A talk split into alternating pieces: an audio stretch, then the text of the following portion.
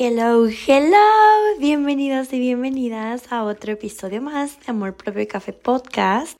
Yo soy Atsu, tu host, y pues bueno, yo sé que me ausenté muchísimo, me ausenté dos semanas del podcast, de la vida, de la socialización. Les platico que me fui de viaje y la verdad es que fue uno de esos viajes donde te desconectas de todo para conectar contigo mismo y fue delicioso. La verdad es que no me presioné ni siquiera a tratar de grabar el episodio porque me gusta hacerlo vaya con mi café en mano. Me gusta hacerlo consciente, liberada de la mente y bueno, estas vacaciones me libré de más pero quise conectar conmigo misma y quise conectar con las personas con las que estuve, quise conectar con la naturaleza, con los paisajes que conocí. Pues bueno, la verdad es que a veces se vale desconectarte un poquito del mundo, vaya, para conectar otra vez con contigo. Les voy a ser sincera, me he sentido algo abrumada estas últimas semanas porque ya estoy en la recta final de mi carrera. Gracias a Dios, al universo, a la vida,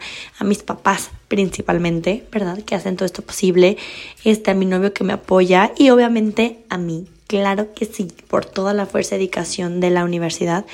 Pues ya voy a acabar la carrera primeramente y estoy muy emocionada por eso, pero a la vez ha sido un poquito abrumador el proceso de estar en la recta final, de chequeos, de papeleos, que el título y, y bueno, uno ya no sé si les pasa a todos los que han estado en este en esta situación más bien de estar ya a punto de terminar la carrera que yo, híjole, yo amo la escuela. Desde que yo era chiquita, yo creo que yo no conozco a un ser humano que amara más la escuela que yo, pero ya estoy en un punto en el que ya no me sale el, el amor a la escuela.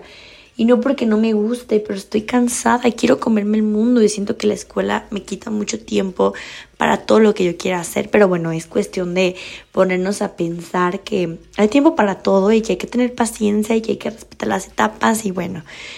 Ya después de darles un recap de todo lo que me ha pasado, estoy lista para hablar sobre este tema que me encanta. Como pueden ver en el título, no encajo en ningún lugar. estos últimos días este, estuve aparte reflexionando, cuando estaba tan desconectada de todo, acerca de muchas cosas en mi vida y una de ellas es que, es que siento que no encajo en muchos lados y no está mal. ¿Sabes? Hay una frase que me encanta que mi mamá me decía muchas veces que es no te achiques para caber, no te hagas chiquito para caber. Y creo que eso es muy cierto.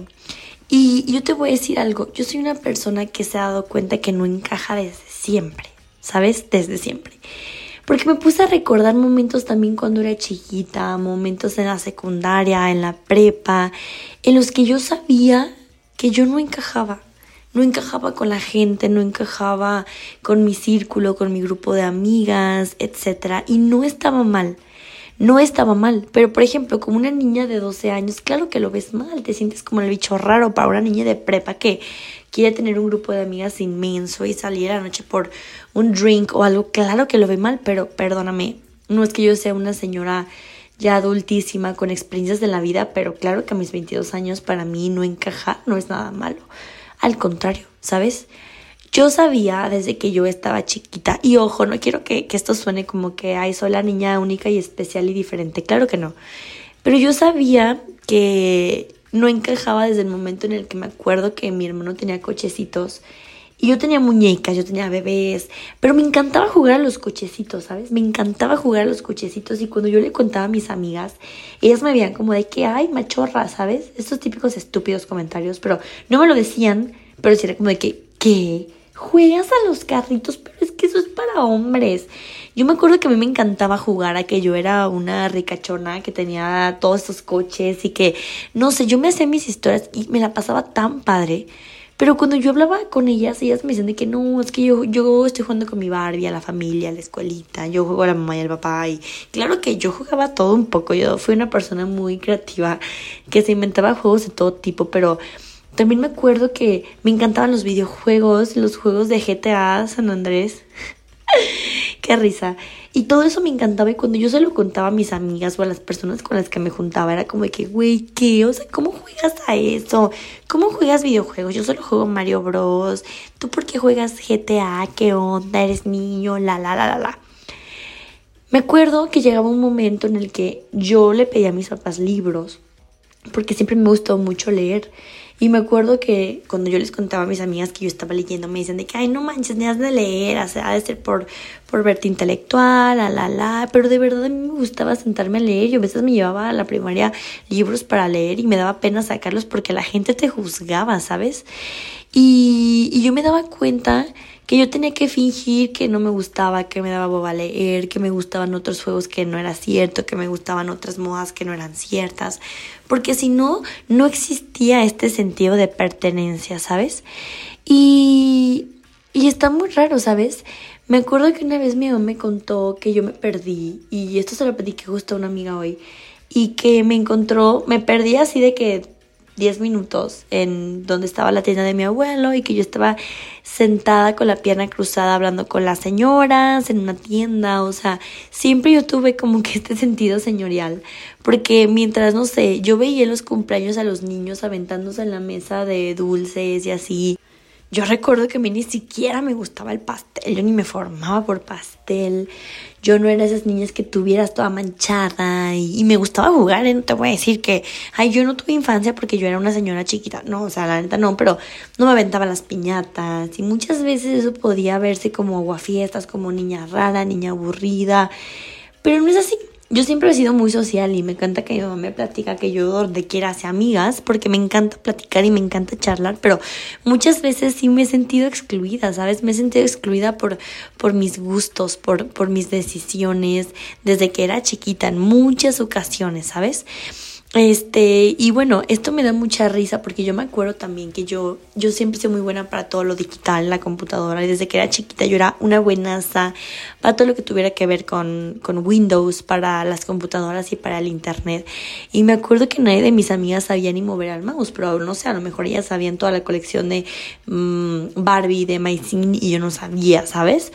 Y yo me acuerdo que me ponían a mi trabajos en la computadora, en la clase de computación, y ellas de que, ¿cómo sabes eso? Qué onda. Y nadie sabía hacer nada. Yo me daba cuenta que yo sabía otras cosas que ellas no. Y a lo mejor era mutuo. Pero el problema aquí era que de 14 niñas, 13 sabían lo mismo y yo era la que no, ¿sabes? Obviamente esa edad lo ves diferente, ¿sabes? Eh, vas creciendo y te das cuenta que no eres como el resto, ¿sabes? Y, y que en no encajar en ningún grupo no está mal. Les voy a platicar otra cosa. Yo en mi viaje de generación de la prepa había pasado un momento muy difícil de mi vida, pero yo recuerdo que el viaje pues pasa al antro y todo, y yo el primer día me regresé del antro a dormir, o sea, yo me regresé como dos días a dormir, ¿sabes? Y yo no me senté ni siquiera parte de mi generación de prepa. Y esto suena muy chistoso porque quien pueda recordarme en la prepa va a decir, güey, yo te veía súper bien, güey, si encajabas, la, la, la, pero yo realmente yo no me sentía parte de, y me ha pasado.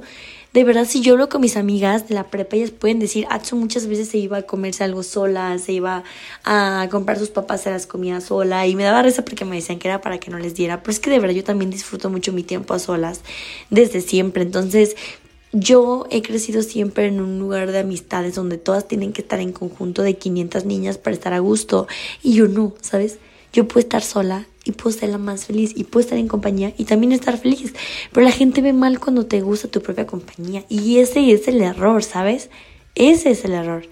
Entonces ahora que tengo 22 años y que me puse a pensar acerca de todo esto y que digo, güey, muchas veces a lo mejor yo ya llegué con el sello en la cara de solitaria, de, no sé, extraña, rara, este, mm, ¿cómo se llama? Bueno, muy hogareña, ermitaña, esa es la palabra. Pero me doy cuenta que el problema no soy yo, ¿sabes? El problema es el mundo. Y no porque yo quiera decirte, yo soy perfecta y el mundo no lo es. Pero es que yo te voy a ser sincera, a mí Atsu me vale madre, y perdón que lo diga así, ¿qué es lo que te gusta a ti? Si te gusta leer o te gusta irte de peda, si te quieres emborrachar todos los días o te quieres poner a recitar poemas, a mí no me interesa lo que hagas porque es tu vida, ¿sabes? Si tú quieres venir a compartir algo conmigo, yo siempre te lo voy a aplaudir. Pero de ahí en más, si tú lo haces o no, no es de mi conveniencia y no me interesa, ¿sabes? Entonces, ¿por qué al mundo sí le ha interesado lo que yo he hecho? ¿Sabes? El resto del mundo es el que no entiende lo diferente como algo bueno, ¿sabes?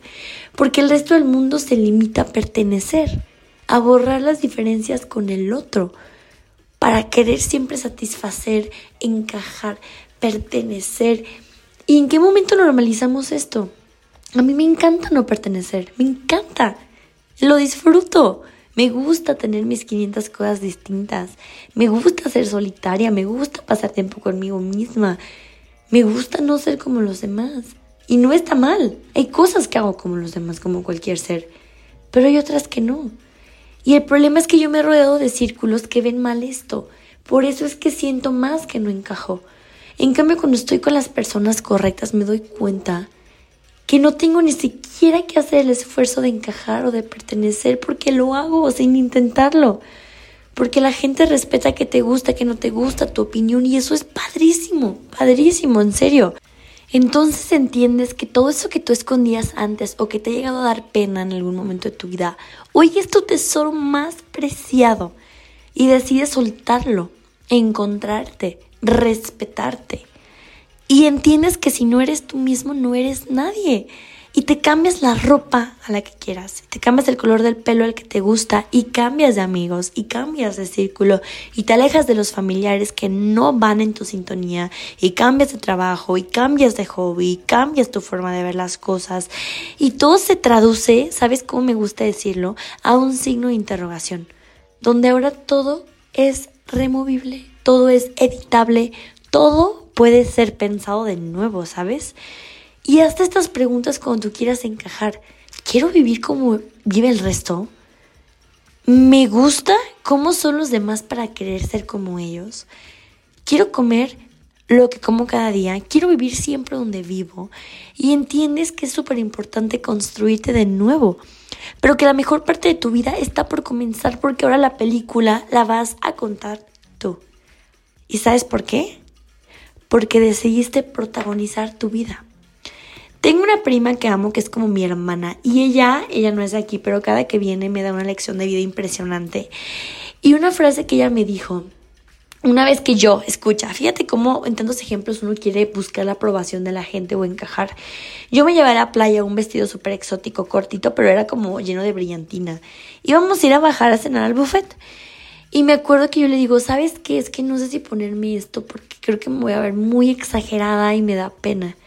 Y ella voltea y me dice, está increíble, si te gusta, póntelo, tú debes de ser el main character de tu vida.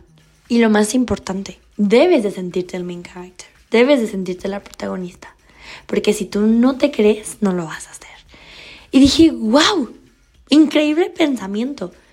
Entonces, el día que tú decides aceptar y decir voz alta, soy diferente y claro que no encajo en la sociedad y claro que no quiero hacerlo, claro que no me interesa encajar en este grupo de amigos, claro que no me interesa encajar en esta familia, está poca madre, neta poca madre. Y la búsqueda empieza, la de tu propio yo. Y esto es delicioso, delicioso, en serio. Cuando empiezas a cambiar tantas cosas de ideologías, cada vez eres, eres más tú, eliges la vida que te gusta, la que te hace feliz, un trabajo que te guste más, que te apasione más. Y encuentras también esas personas con las que te sientes perteneciente. Empiezas a construir vínculos más sanos a tu medida, sin complejos, sin vergüenzas. Porque todos somos distintos, pero igual a ninguno. Y el error está en borrar las diferencias, en creer que lo distinto es malo, en discriminar al otro porque no me espeja, porque no es similar a mí. Y yo me di cuenta de todas las veces que he estado súper rodeada de esa gente y qué horror. Y es fecha que todavía, ¿eh? Todavía. Pero yo ya no soy tolerante a nada. A nada. Porque una vez alguien muy importante me dijo, ¿por qué tienes que tolerar? Desde estar diciendo tolerar está mal, güey. No tienes que tolerar a nadie ni a nada. Está en reconocer que la diferencia enriquece, mejora quienes somos, nos hace crecer y esto es increíble de verdad. Quédate, por ejemplo, con la lección de que todas las personas que sintieron que no encajaban con sus amigos en sus escuelas, son los que han creado las marcas más famosas del mundo, esa que tú consumes, las que cambiaron el mundo desde los lugares menos pensados, los que sufrieron bullying, etc. ¿Sabías que, por ejemplo, Zuckerberg, el de Facebook, o los Jobs, el de Apple, o los Page, el de Google, o Messi, todos ellos han dicho muchas veces que no encajaban, que los excluían, etc. Así que ponte a pensar cuántas veces tú podrías ser así de increíble como tú ves a esas personas desde lejos, ¿sabes?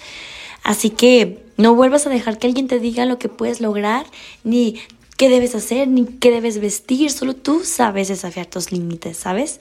Recuerda que el tiempo es limitado como para que lo gastes en caprichos de otros o en querer pertenecer. Eso no, es tu vida, tu tiempo, tu responsabilidad y pues súmate a la tribu de las personas que no encajamos. Te mando un beso. Chao.